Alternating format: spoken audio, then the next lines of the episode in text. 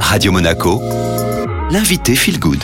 Et on est aux côtés de Kevin Finel, comme chaque mois. Bonjour Kevin. Bonjour et merci. Vous êtes le cofondateur de Psychonautes, dédié à l'apprentissage de l'auto-hypnose. Tous les mois, on met à l'honneur une thématique. Aujourd'hui, c'est la résistance au changement ou les résistances au changement.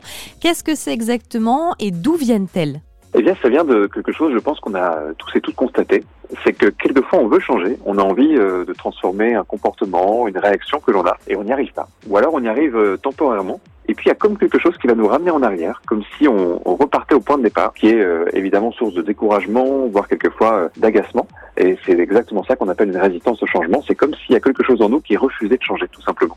Est-ce que derrière les résistances au changement, il se cache autre chose, Kevin? Alors exactement, mais c'est pas quelque chose qui est visible, c'est quelque chose qui va se jouer à un niveau inconscient. En fait, derrière, euh, on pourrait dire chacun de nos comportements, chacune de nos façons de fonctionner, il y a une histoire. Et cette histoire, euh, c'est une histoire de réaction inconsciente quelque part. Une personne va se mettre à avoir un comportement pour compenser quelque chose qui existe à l'intérieur d'elle. C'est euh, quelqu'un qui va se mettre à, à, manger du sucré, par exemple, parce qu'il y a un besoin de réconfort, ou c'est quelqu'un qui va se mettre en colère parce qu'il y a une peur derrière. Le problème, c'est que très souvent, on a oublié la cause de nos réactions et euh, on n'en voit ensuite que les aspects qui sont négatifs.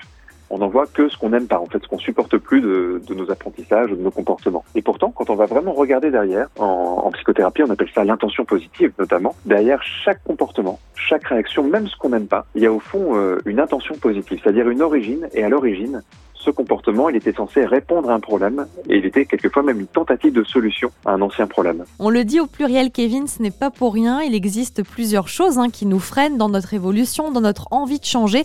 Est-ce que vous avez euh, quelques exemples? Alors une des résistances les plus connues, euh, c'est celle de nos, de nos conflits intérieurs. On a parfois une part de nous qui veut changer et puis une part de nous qui est quand même satisfaite de la situation actuelle.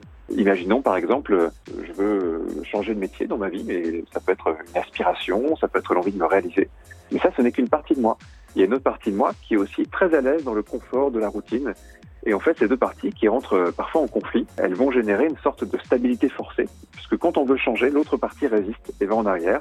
Un autre exemple de, résistance, c'est euh, celle qui est liée au regard de l'autre. On est dans une société où on a souvent appris à mettre très haut dans notre estime, dans notre façon de comprendre les choses, le regard de l'autre, l'approbation de l'autre. Parfois, quand on veut euh, changer quelque chose et que on sent qu'il peut y avoir de la désapprobation, ça va occasionner en nous une résistance on va pas forcément assez se faire confiance, on va pas forcément assez écouter ce qu'on aimerait vraiment, ce qu'on désire vraiment, et ce regard de l'autre, il va euh, agir comme quelque chose qui nous retient.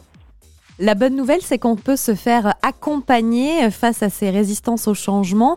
Comment ça va se passer dans le cadre d'une thérapie, d'un accompagnement ou d'un coaching, Kevin?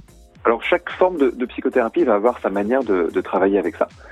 Spécialité étant plutôt l'hypnose, il y, a, quelques particularités avec l'hypnose, mais je, pense qu'il y a quand même un point commun, c'est qu'à chaque fois, dans un travail personnel, en fait, la personne qui nous guide va nous faire prendre conscience que ce qu'on voit comme le problème est souvent le problème juste apparent. C'est un peu la partie visible d'une problématique qui est bien plus complexe. C'est la partie euh, émergée de l'iceberg. Et une des choses qu'on va faire en accompagnant les gens, c'est souvent essayer de trouver ce qu'il y a derrière cette partie visible. L'origine d'un comportement, euh, les raisons d'être qui l'ont poussé à, à, exister, et puis euh, tout ce qui est un niveau inconscient tente de maintenir cette situation qu'on aimerait pourtant changer consciemment. Donc on va déjà explorer tout ça. On va essayer de travailler sur euh, bah, ses causes premières, ses racines en fait profondes, et tout doucement, en venant euh, lâcher certaines anciennes habitudes, en venant changer ses représentations, en venant créer euh, d'autres formes de perception, eh bien euh, les résistances n'auront plus lieu d'être. Contrairement à ce qu'on pense, le changement c'est pas forcer la résistance, c'est aller la comprendre pour la transformer. Parce que si on force, ça ne fait qu'amplifier la résistance, alors que si on la prend en compte, on arrive à la, à la solutionner quelque part.